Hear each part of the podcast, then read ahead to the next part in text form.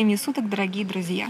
С вами я, эксперт по рекламе Елена Кеслер и очередной выпуск подкаста «Анатомия рекламы». Наш подкаст для тех, кто не только занимается рекламой, но и занимается бизнесом. Поэтому у нас сегодня в гостях человек со стороны бизнеса, выпускник открытой школы бизнеса Британского открытого университета, обладатель MBA, представитель мастерской концептуального мышления Сергей Долуденко. Привет, Сергей. Добрый день, Лена. Добрый день, дорогие слушатели. В свою очередь, а, я представлю вам еще разочек постоянного и главного ведущего подкаста «Анатомия рекламы», гениального директора креативной группы «Кислород». И так не только написано на визитке, а еще, на мой взгляд, на самом деле таковым и является. При этом Елена является лауреатом национальной премии по рекламе. Елена читает курс лекции Московской финансово-промышленной академии, курс «Креатив в рекламе и маркетинговых коммуникациях. Да, но познакомились мы благодаря не моему курсу, а благодаря нашим общим знакомым, хорошим друзьям проекта «Чувство покоя». Александре и Андрею, Андрею Капецких. Да. И их э, подкаст о психологии, мифы и реальность, собственно говоря, в рамках которого и начался проект «Анатомия рекламы». Мы очень всем рекомендуем прослушать, э, слушать эти подкасты. Там безумно много интересного, который касается не только самого а, психологии, но и вещей смежных с психологией, и соединения науки, и соединения вещей искусства, и жизненных проблем, и вопросов бизнеса. А, очень рекомендую. Смотрите их сайт проект Чувство покоя РФ, слушайте их подкасты «Психология, миф и реальность». Это не реклама наших коллег, друзей. Нет, ну как, ну это... подкаст о рекламе, как это не реклама? Это чистая вода реклама, дорогие друзья. Но искренняя, и поэтому очень добрая. Да, это так. А, надо сказать, что Сергей у нас приглашен как человек со стороны бизнеса, я очень благодарен Елене Кеслер э, возможности и радости э, почувствовать себя непрофессионалом в какой-то деятельности и просто позадавать те вопросы, которыми многие бизнес, бизнесы, но по-настоящему мучаемые, да, когда есть что-то, что что-то придумали, что-то создали, и как это донести до своего нужного потребителя, ну, кроме вот этих классических там 7P или 4P, которые угу. дают в школах бизнеса. Особенно интересно, конечно, Э, такой инструмент, как реклама и отображение в рекламе тех или иных потребностей, которые бизнес доносит до своего потребителя. Ну, то есть мы прямиком перешли к вопросам творчества, как нек- некой единице, которая трудно поддается изменениям и измерениям. Ну, да, потому что да, творчество – это, ну, по большому счету, создание, это акт творения, творение души, творение ума, а бизнес это тоже творение, это тоже создание, создание продукта, создание услуги. Поэтому, в общем, творчество и бизнес ну, в каких-то своих там космических... Вещи несовместимые, хочу Но, сказать. Может быть, они трудно совместимы с точки зрения реалий, а, особенно потому, что еще совсем недавно все бизнесы выживали, и наша жизнь была такая, что была задача выжить. А сейчас уже сказать, больше возможностей и больше радости для того, чтобы а, ну, проявлять какие-то свои а, человеческие и творческие качества и устремления. Поэтому, на мой взгляд, что если бизнес пытается вложить в свою деятельность э, творчество, а, собственно говоря, реклама это как раз-таки замечательное поле для положения творчества, но, на мой взгляд, это сильно выигрышно будет отличать данный бизнес или, по крайней мере, эту рекламу от многих других ну, конкурентов. Уж это слово никуда не денется в реалиях бизнеса. Ну, очень интересный взгляд на творчество. Это я к тому, что творчество и креатив в российских реалиях – это два совершенно разных понятия. Иногда в рекламе нет места для творчества вообще, а есть место для креатива.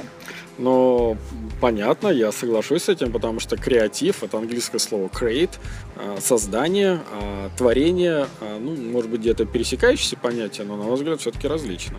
Ну, просто если тебе скажет творческий директор, то это может означать творческий директор какого-то ансамбля. А если креативный директор, то это, скорее всего, э, рекламное агентство и что-то связанное с рекламой, с тем, что должно продавать. Поэтому творить можно сколько угодно в рекламе, но можно дотвориться до такого, что реклама перестанет работать. Здесь очень тонкие материи, и э, люди со стороны бизнеса как раз этого не очень понимают. Да, я, наверное, как раз вот тот самый представитель бизнеса, который не очень это понимает, и очень рад возможности сейчас это дело обсудить. И ты для этого здесь и находишься, да, чтобы показать, как же мыслит на самом деле бизнес, какими категориями, потому что мы со своей креативной стороны тоже иногда заблуждаемся. Есть агентства, которые работают э, ради творчества, то есть создают рекламу, которая тоже не продает, но продает только рекламное агентство. Понятная мысль. Я тогда предлагаю а, ввести такое понятие, как масштаб бизнеса, потому что а, то, что ты сейчас, Лена, говоришь, это больше похоже на а, то, что относится к крупному бизнесу, где есть целые соответствующие департаменты, где есть соответствующий бюджет, где компания может и даже ну, должна экспериментировать и искать какие-то формы. Согласен о том, что когда компания обладает определенным финансовым капиталом, она может себе позволить вот такую вот креативный или все-таки творческий поиск. Но при этом есть еще и малые компании, там, и индивидуальные предприниматели, и люди, которые получили, вот, э, почувствовали себе этот предпринимательский импульс и что-то начинают делать. Мне представляется, они тоже в самом начале испытывают вот ту самую ну, э, творческое напряжение, которое и двигает их, чтобы они что-то создавали. Поэтому я бы сказал бы так, что диапазон или некоторое наполнение творчества, оно больше соответствует э, э, бизнесу, который зарождается, начинается и находится где-то на начальных первой, второй фазе своего развития, и бизнеса зрелого, который уже отстроен финансово, отстроен с точки зрения производства продукции, ищет своего потребителя, или, по крайней мере, доносит до своего потребителя различными формами ну, свою те идеи посредством рекламы. Ну, здесь ты опять не прав. Хочу тебе сказать. Очень даже рад этому. Интересная альтернативная точка зрения. Э, ну, смотри, э, если брать крупный бизнес, то там, конечно, есть э, соответствующие структуры, и у них есть шанс на поиск. Я бы сказала тогда, что это очень крупный бизнес и сверхкрупный бизнес типа Coca-Cola, который уже может себе позволить какие-то творческие поиски. Но надо сказать, что малый бизнес тоже этим грешит. Но грешит не в силу того, что он известен как бренд, а в силу, собственно, необразованности. И начинается творческий поиск, который э, вроде бы имеет благие намерения, то есть нужно отстроиться от конкурентов, но э, он настолько детский, этот творческий поиск, что он работает против бизнеса как такового. Ну, понятно. То есть незнание может сыграть как положительную, так и отрицательную роль, если ее применять в рекламе. Конечно. Причем очень в усиленном виде. Конечно, потому что, несмотря на то, что существует э, куча учебников по рекламе, э, по маркетингу, э, существуют какие-то законы, которые прописаны. Это такие тонкие материи, что иногда нужно законы нарушать, иногда нарушать не нужно. Это должно быть такое несколько интуитивное чутье. Не столько того, как ты отстроишься от конкурентов, а интуитивное чутье рынка, то есть что происходит, кто твой потребитель. А, к сожалению, малый бизнес э, из-за того, что он именно малый, он э, не способен вот это все оценить, потому что человек, который его организовал, он, конечно, заинтересован в своем продукте, он его любит, он его ценит и считает, что он такой один да, что он, может быть, даже считает, что его продукт это бренд, хотя на самом деле это не так. Мне очень понравилось сейчас, Лена, то, что ты сказала. А я немного перефразирую, что для бизнеса очень важно в этих своих рекламно-маркетинговых устремлениях а, нести фабулу не я и обо мне, а нести фабулу кому и что. Да, да, да. И главное, э, чтобы это соответствовало ожиданиям потребителя, а не, ожиданиям руководителя бизнеса. Это две большие разницы, ты знаешь. Можно, верно подмечено. Можно верно продавать подмечено. женские прокладки, но если это будет делать мужчина, это может привести ни к чему хорошему. Да, есть, конечно, особенности, когда очень важно понимать, к какому потребителю это относится. Это уже сказать, наверное, больше проблема сегментации, а, проблема поиска своего потребителя. Ну и, конечно же, малый бизнес или начинающий бизнес а, в общем-то, является достаточно, сказать, неопытным, он еще не набрал тот самый опыт и знания, а, и, и самое главное, представление. Да? Потребитель может существовать, и потребителя можно создать. А, вот как вот появились там телефоны, iPhone еще совсем недавно, ну, несколько лет назад, ну, не было и не было, а сейчас вот без него мы себе просто же не представляем. Я хочу отметить, что Сергей работал в достаточно крупных отраслях, он работал в нефтяной отрасли, он работал в телекоммуникациях, в банковской сфере. Ну и можно оценить масштабы, собственно говоря, человека, который у нас в гостях сегодня. И поэтому его мнение, оно в этой сфере очень важно. Еще добавили, что еще и продолжает работать. И продолжает работать, да. В крупных отраслях. Но, тем не менее, у меня очень много друзей, э, которые ведут и свои собственные небольшие бизнесы, малые бизнесы. И очень часто я с ними на их бизнесе общаюсь, э, как в офисах, как на кухне. Э, поэтому чаяние, реалия малого бизнеса, не хочу сказать, что я эксперт, не понимаю, но, по крайней мере, они мне знакомы, и я их слышу. Ну, как там с рекламой это обстоят дела? Как э, рекламой люди занимаются? Ну, вот могу отметить, что основная вилка, которая начинается в размышлениях о рекламе, заключается в том, что та или иная компания производит, да, крупная или мелкая, индивидуальный предприниматель. И сейчас два самых основных э, разделения – это производит ли э, товар, физически выраженный, или производит он услугу, которая не имеет э, ну, материальные выражения. Он может иметь некоторые признаки там, в виде договора, в виде буклета, в виде сертификата. А, поэтому первое различие заключается в том, что надо все-таки, на, на мой взгляд, как я вот с точки зрения бизнеса смотрю, раздельно подходить к товару и к услуге. Ну, это правильно, это с точки зрения рекламы тоже правильно. Для... Хотя казалось бы, что э, пирамида Маслоу, она идентична и для товара, и для услуги. То есть потребности людей от того, что это товар или услуга, они же не меняются. То есть потребности, они как бы есть потребности. Меняются только возможности владельца бизнеса, что, как он может эти потребности удовлетворить. Он их удовлетворяет товаром или он их удовлетворяет услугой? Ну, если вот так, да, действительно, если подойти немножко аналитически, а, получается, что можно и к товару и услуге подходить а, с какими-то вещами, где они совпадают, сходятся, а где-то различаются.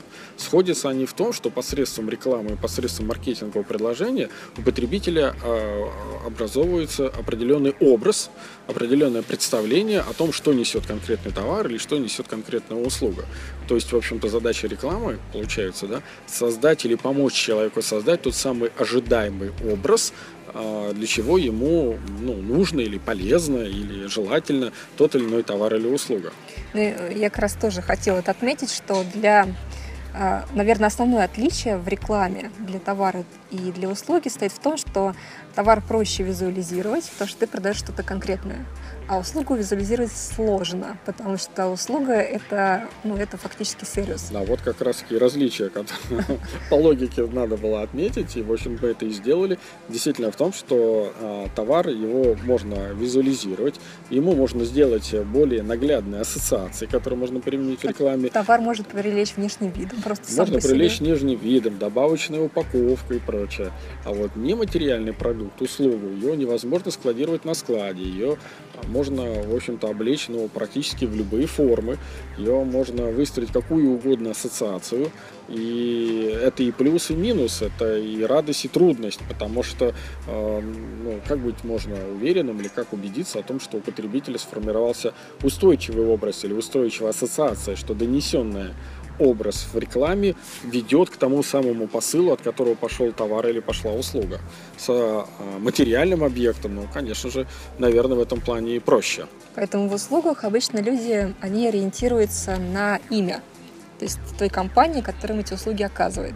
И это не просто имя, которое на вывеске, это нечто большее, что за этим именем стоит. Да, это может быть как имя, это может быть название компании, это может быть какой-то слоган, это может быть бренд. Ну, я как раз про бренд и говорю, что нам не важно, написано э, название пироги каким-то шрифтом или пироги X. Нам, в принципе, важно, что за этими пирогами стоит, что там человек получает. Он пришел, увидел э, грязную забегаловку, или он пришел и получил сервис со всех сторон. И пироги не просто с начинкой, а какие-нибудь ватрушки еще дополнительно.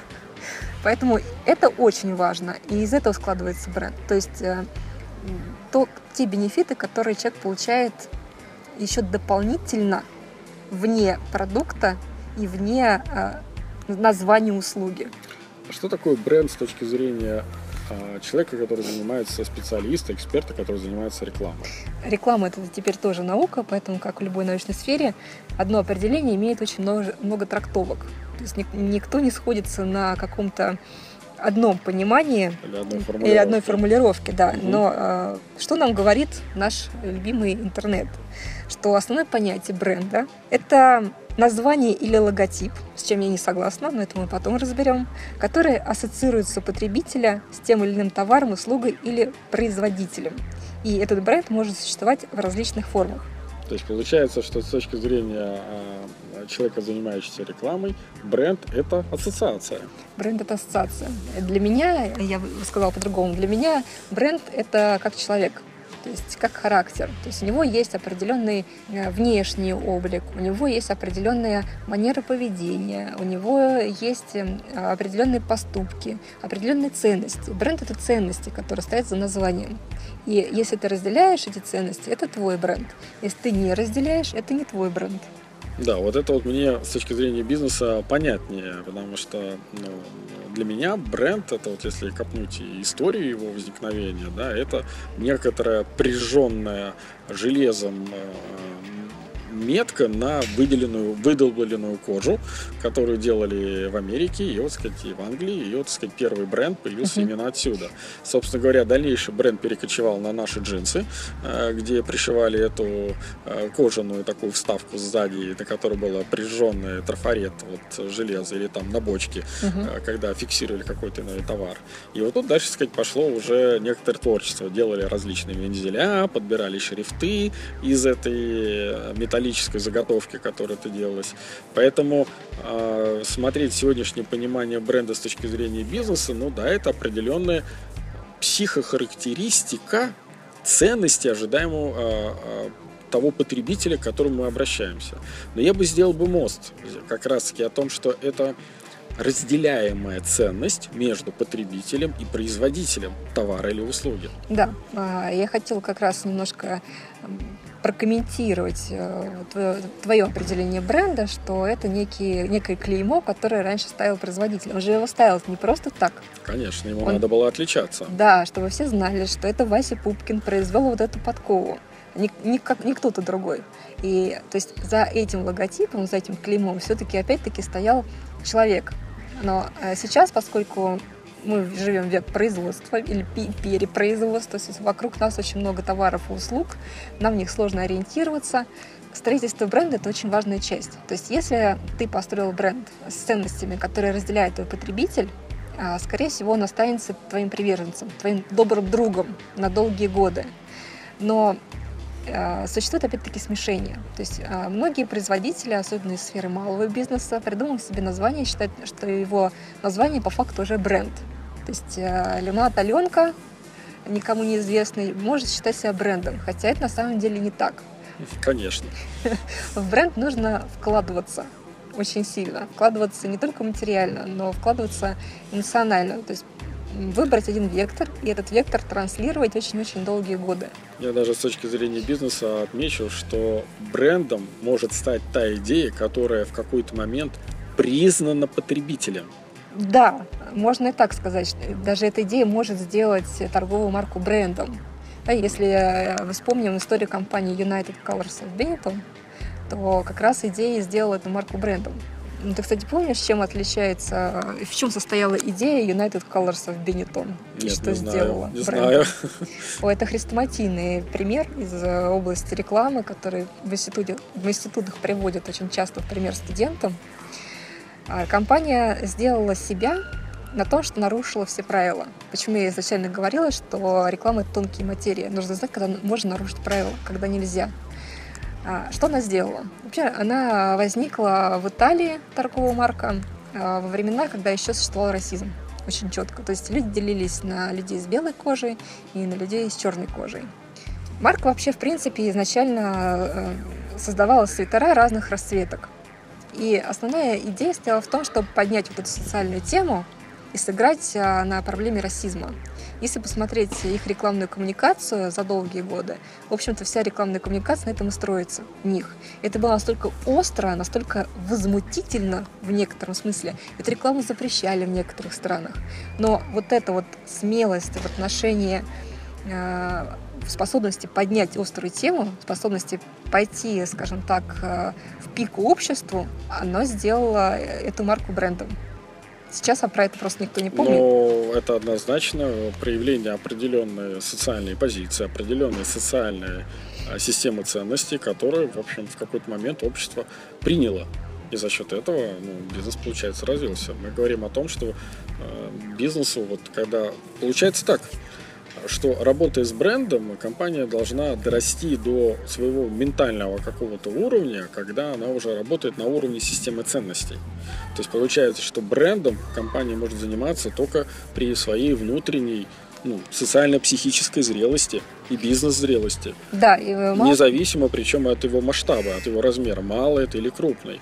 Ну, то есть нужно выбрать изначально не только поставить перед собой цель сделать бренд. Я хочу сделать бренд, я буду делать. Как ты будешь это делать? То есть это постоянная и постоянная работа, популяризация бренда, можно так сказать.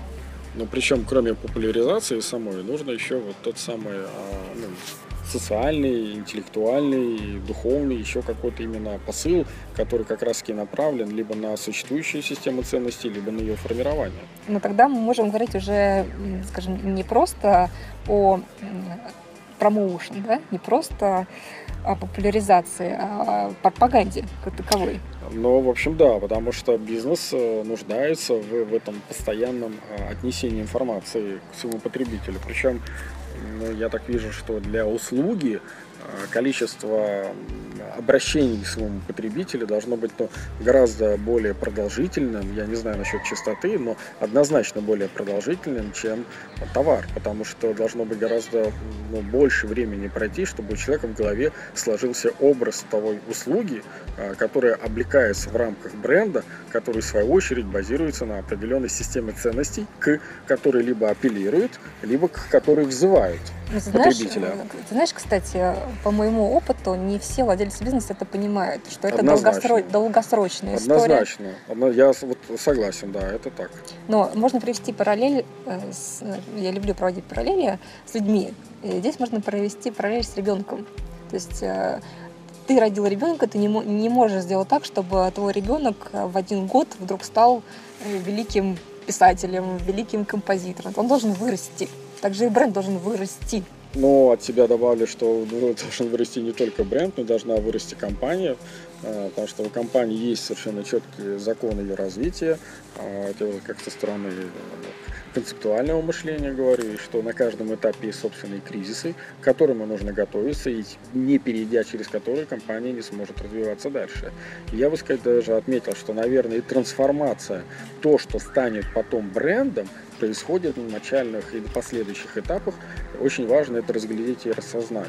Поэтому я бы сказал бы так, для бизнеса получается, Лен, ты вот навела меня на мысль о том, что то, что станет в будущем брендом, та песчинка, которая превратится в жемчужину, получается владельцы бизнеса или инициаторы этого бизнеса, нужно желательно, мы очень настоятельно рекомендуем нашим слушателям начинать присматриваться. Но не спешить, не хватать ее, потому что песчинка в одномоментно жемчужиной не станет. Но ее нужно найти. Если вы не найдете, жемчужины точно не будет. Ну, конечно, главное, что никто не поймет, что это жемчужина. Если вы об этом не будете говорить, она так песчинкой, то, собственно говоря, и останется. Работать, да, да, да, с этим надо работать. Но вот мне очень понравилось вот это, э, Лен, твое определение. Оно не прозвучало, но практически в воздухе сформировалось. Пропаганда бренда. Да, да, это то есть активно, не просто скромненько сказать, а у нас бренд вот такой. Это активная общественная деятельность, а что такое, продвижение бренда. А что такое э, пропаганда бренда с точки зрения рекламщика? Э, давай сначала обратимся к, к понятию слова пропаганда. Давай, да, как давай. такое. Давай. Что такое пропаганда? Говорит нам наш э, любимый Google. Он говорит, э, что в современном политическом дискурсе, это политический термин, да, не будем называть, что не реклама, политический. Но мы знаем, что есть еще и политическая реклама, и э, пиар политический, тоже все эти механизмы очень тесно связаны. Э, он нам говорит, что это открытое распространение взглядов, фактов, аргументов и других сведений для формирования общественного мнения или иных целей, преследуемых пропагандистами. То есть формирование общественного мнения. Да, то есть как раз вот те механизмы, которые в политике очень активно затрагиваются. Это не достигается только рекламой, я хочу сказать, не, не достигается только рекламным роликом. Это достигается... Целая совокупность да. работы различных институтов, как социальных, как медийных. Также и деятельность компании может работать на бренд. То есть деятельность компании а, Макдональдс, она выходит далеко за рамки, собственно говоря, стряпания бургеров. Она и э, выражается и в заботе о детях, да, у них там заботе о, о семьях, э, в поддержке детей, которые лишены родительской опеки, так далее. есть некая социальная подоплека. И эти взгляды именно пропагандируются. Да, вот, кстати, очень согласен, метко подмечено, что именно эта уважаемая компания Макдональдс, она именно занимается пропагандой. Очень сложно к бургеру подтянуть э, какую-то систему ценностей, но вот там фонд Дональда Макдональда, вот тут копилка для детей, вот там какие-то игрушки в еде для детей. Это, конечно, ну, на мой взгляд, это вреднейшая еда, и детей туда водить ни в коем случае не надо. Но, безусловно, некоторую социальную направленность, сказать, и некоторую вот эту заботу, да, компания усиленно именно пропагандирует. И таким образом, действительно, Макдональдс это совершенно четко, хороший, я бы сказал бы, ну, почти хрестоматийный пример да. А, пропаганды бренда. Да, и это началось а, тоже не сразу. Изначально же это просто была закусочная братьев э, Макдональдсов. А потом, когда они продали бизнес, собственно говоря, было принято решение, э, даже наблюдение, такой маркетинговый ход был сделан, что э, изначально к ним вообще ходили одинокие люди кушать их гамбургеры. Но новые владельцы заметили, что если, например, привлечь детей, то с ними придут еще 2-3 человека, то есть семья и, соответственно, это привлечет больше денег. Вот они, они, оказывается, заботятся, потому что больше детей, больше народу, больше потребления. Умно. Да, а компания Snickers, например, наоборот, делает ставку на том, что это быстрый перекус. Это как раз для одиноких людей, которые все время находятся в рабочем ритме или в студенческом ритме. Ну, мы понимаем, что взрослые люди уже, скорее всего, где-то пообедают, а студентам сникерс перекус на ходу самое то тоже строится бренд на этом. Да, нашли своего потребителя, тоже верно, согласен. Исходя из этого, а, значит, вот такой вопрос. Нужно ли малому бизнесу устроить бренд? Вот я как раз таки и хотел спросить, а что малый бизнес, а что вот тем, которые начинают бизнес, или те, которые вот его развивают усиленно, не вот подумается да, о том, что для услуги стремление к будущему формированию бизнеса, ну, скажем так, какие-то может быть сказать, упрощенные, не выращенные, не, вы, не выращенные пока в крупные брендовые реалии, наверное, про это думать нужно. И, наверное, действительно малому бизнесу, среднему бизнесу, о некотором брендировании и о некоторых элементах пропаганды своего предбрендирования делать, на мой взгляд, э, следует, потому что это очень хороший способ не только достучаться за своего потребителя, не только его найти, а по большому счету и расти вместе с ним. То есть изначально, формируя бизнес, открывая бизнес, на этапе разработки названия нужно задуматься о том, что ты будешь строить бренд. Почему я это говорю? Объясняю. А, наверное, ты встречал в нашей России матушки, особенно в регионах, очень много заведений с названиями э, по имени владельца. То есть ателье Наталья, например, или э, там, закусочный автосервис Сергей, или Сергея, скажем так. Это неправильный подход, потому что из этого очень сложно вырастить бренд. Это такое местечковое, получается, восприятие заведения, что а... оно его ограничивает очень ну, сильно. Ну вот мы же сформировали определение бренда, что это э, то, что еще вызывает или взращивает определенную систему ценностей. Да, там э, кондитерская Наталья, но это, конечно, некоторые признаки бренда имеет. Это привязано к конкретному владельцу, но никакой системы ценностей или там намеков на нее нету. Наверное, сейчас бренд в одном названии существовать не может. Это все-таки, наверное, там торговая марка. Что я имею в виду? Поясню. Возьмем, к примеру, а, точки, которые занимаются мелким ремонтом. Да, можно открыть такую точку в каком-нибудь торговом центре, назвать это просто ремонт у Сергея. Извини, что это имя использую да, для наглядности. В то же время может в другом торговом центре открыться такая же маленькая точка, но которая будет иметь название «секундочку». В названии изначально заложены некие ценности, которые помогут построить бренд. В ремонтной у Сергея такие ценности могут не построиться. Может быть, ему это не надо. Вот он зарабатывает э, свои 100 тысяч рублей в месяц, ему этого хватит. А компания, которая называется «Секундочку», скорее всего, может вырасти в бренд, потому что она уже изначально заложила именно маркетинговые ценности с точки зрения потребителя. А у Сергея это не с точки зрения потребителя, это с точки зрения владельца. Ну, это мне лично очень импонирует, однако могу отметить, что вот с теми вот людьми, которыми мне доводилось встречаться, общаться, очень многие приходят к собственному бизнесу, к малому и среднему бизнесу, который вырастает до достаточно интересных устойчивых форм, начиналось с вынужденной ситуации, когда люди были в некотором смысле вынуждены. Вот тут вот, э, было бы счастье, да несчастье помогло. И от этой вынужденной ситуации у человека бывает даст настолько много энергии, что хоть очень сильно устремлен. Поэтому такой подход, Лен, который ты говоришь, он, наверное, больше для такой благополучной ситуации. Угу. Да, я бы сказал бы так. Да, наверное, было бы здорово, ребята, чтобы вы про это дело подумали. Да, было бы здорово, чтобы вы ну, об этом заботились. Но это, опять же, это, в общем сказать, некоторый элемент, ну, если не зрелого бизнеса, то зрелой личности. Отсюда я бы сказал вот так, что брендирование и вот подход к взращиванию собственного бренда, вот какой мы интересное uh-huh. нашли, да, получается, нужно создавать и пропагандировать а, на сам, пытаться даже в самых начальных этапах своего бизнеса. Почему? Потому что приобретается опыт, приобретается понимание, что делаю, для кого делаю и в чем это выражено. А самое главное, это позволит найти и сформировать ту самую группу своих потребителей, для кого это делается. Вот недаром вот прозвучала у нас чуть раньше фраза о том, что система ценностей может быть взращиваема одновременно со своими клиентами. Можно предложить систему ценностей чуть выше, как вы, Лена, ты сказала про Бенетон, а можно найти ту нишу тех людей, для которых ты ориентируешься, и расти вместе с ним.